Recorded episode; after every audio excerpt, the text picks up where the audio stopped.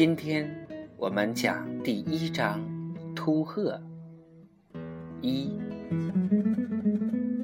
秃鹤与桑桑从一年级开始，一直到六年级都是同班同学。秃鹤应该叫陆鹤，但因为他是一个十足的小秃子，油麻地的孩子就都叫他为秃鹤。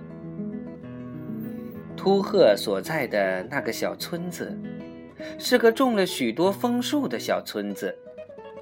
每到秋后，那枫树一树一树的红起来，红的很耐看。但这个村子里，却有许多秃子，他们一个个的光着头，从那么好看的枫树下走。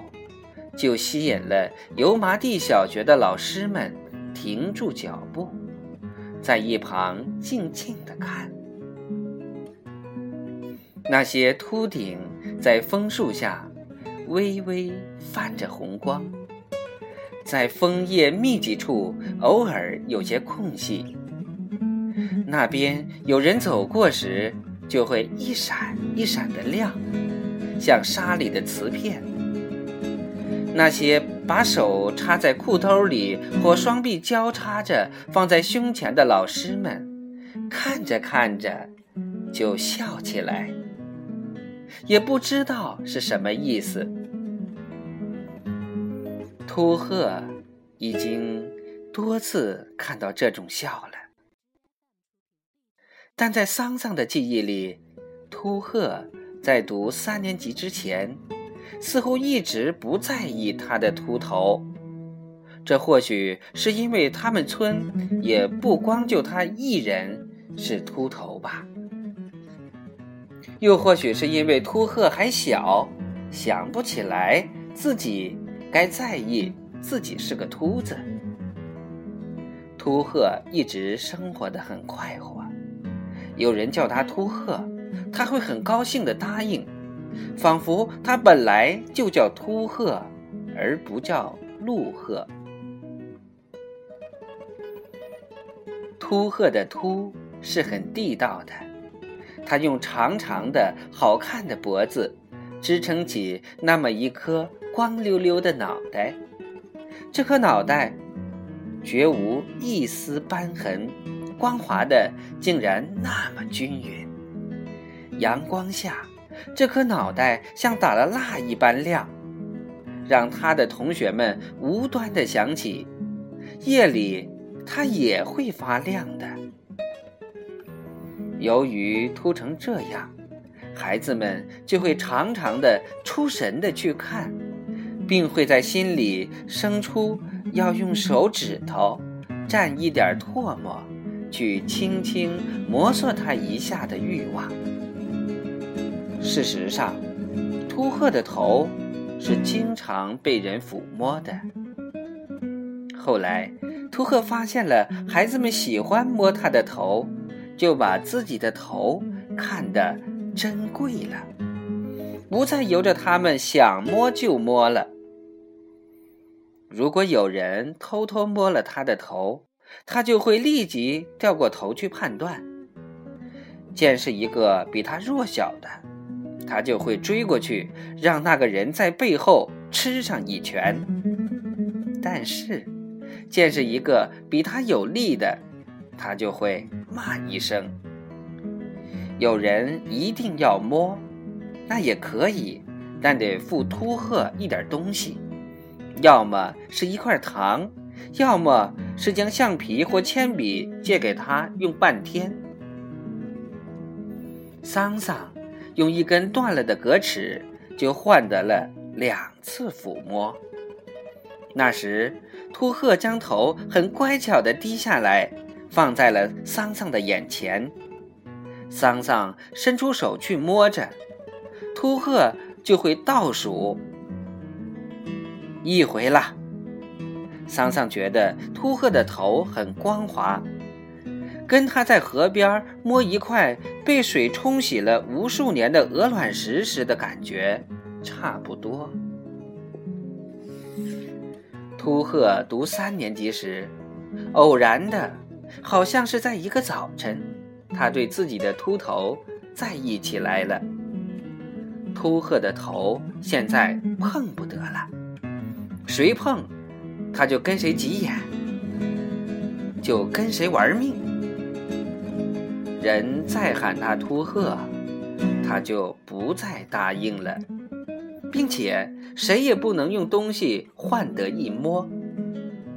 油麻地的屠夫丁四儿见秃鹤眼馋的看他肉案上的肉，就用刀切下足有两斤重的一块，用刀尖戳了一个洞，穿上了一节草绳，然后高高的举在秃鹤眼前，让我摸一下你的头，这块肉。就归你。说着，就要伸出油腻腻的手来。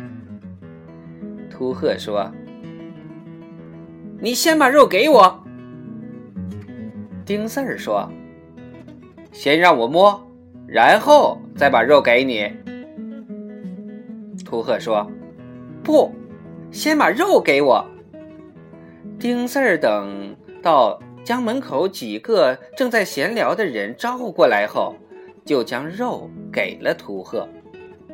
秃鹤看了看那块肉，那真是一块好肉。但秃鹤用力向门外一甩，将那块肉甩到满是灰土的路上，然后拔腿就跑。丁四儿抓了杀猪刀追出来。秃鹤跑了一阵儿，却不再跑了。他从地上抓起一块砖头，转过身来，咬牙切齿地面对着抓着锋利刀子的丁四儿。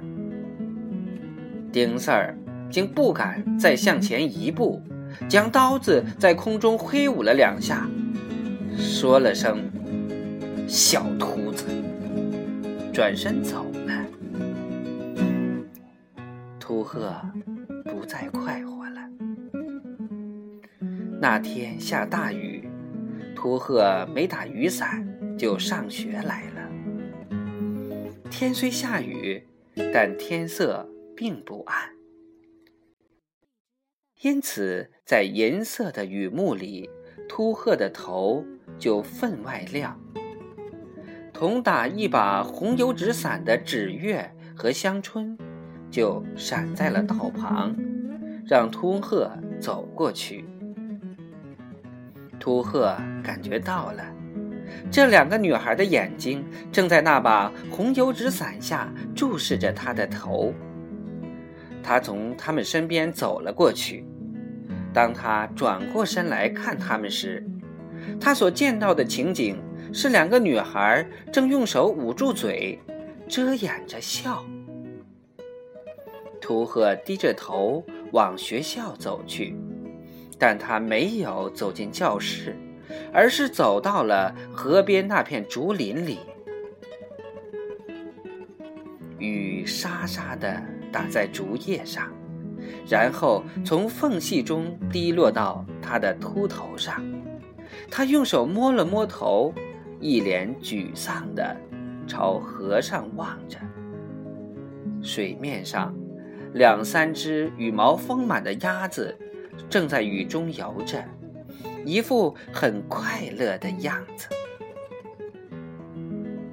秃鹤捡起一块瓦片砸了过去，惊得那几只鸭子拍着翅膀往远处游去。秃鹤又接二连三地砸出去六七块瓦片。直到他的瓦片再也惊动不了那几只鸭子，他才罢手。他感到有点凉了，但直到上完一节课，他才走向教室。晚上回到家，他对父亲说：“我不想上学了。有人欺负你了？”没有人欺负我，那为什么不上学？我就是不想上学。胡说！父亲一巴掌打在秃鹤的头上。秃鹤看了父亲一眼，低下头，哭了。父亲似乎突然明白了什么，他转身坐到灯光照不到的阴影里的一张凳子上，随即，秃鹤的秃头就映出了父亲手中烟卷儿忽明忽暗的光亮。第二天，父亲没有逼秃鹤上学去，他去镇上买回几斤生姜。有人教了他一个秘方，说是用生姜擦头皮，七七四十九天就能长出头发来。他把这一点告诉了秃鹤，秃鹤就坐在凳子上。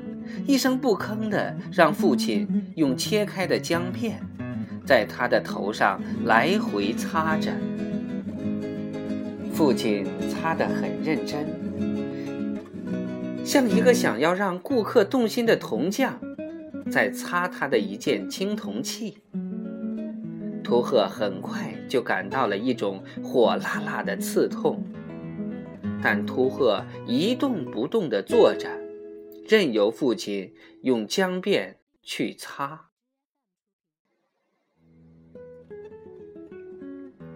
桑桑他们看见秃鹤时，秃鹤依然还是个秃子，只不过那秃头有了血色，像刚喝了酒一样。不知是纸月还是香椿。当秃鹤走进教室时，闻到了一股好闻的生姜味儿，便轻轻说出声来：“教室里有生姜味儿。”当时全班的同学都在，大家就一起嗅鼻子，只听见一片吸气声，随即都说：“确实有生姜味儿。”于是又互相的闻来闻去，结果是好像谁身上都有生姜味儿，谁又都没有生姜味儿。秃鹤坐在那儿一动不动，当他感觉到马上可能就有一个或几个鼻子顺着气味的来路嗅呀嗅的嗅到他，并要嗅到他的头上时，说了一声。我要上厕所，赶紧装出憋不住的样子，跑出了教室。他跑到河边，用手抠了一把烂泥，涂在头上，然后再用清水洗去。这样反复的洗了几次，直到自己认为已经完全洗去生姜味儿之后，才走回教室。七七四十九天过去了，秃鹤的头上依然毫无动静。夏天到了，当人们尽量从身上、脑袋上去掉一些什么时候，秃鹤却戴着一顶父亲特地从城里买回的薄帽，出现在油麻地人的眼里。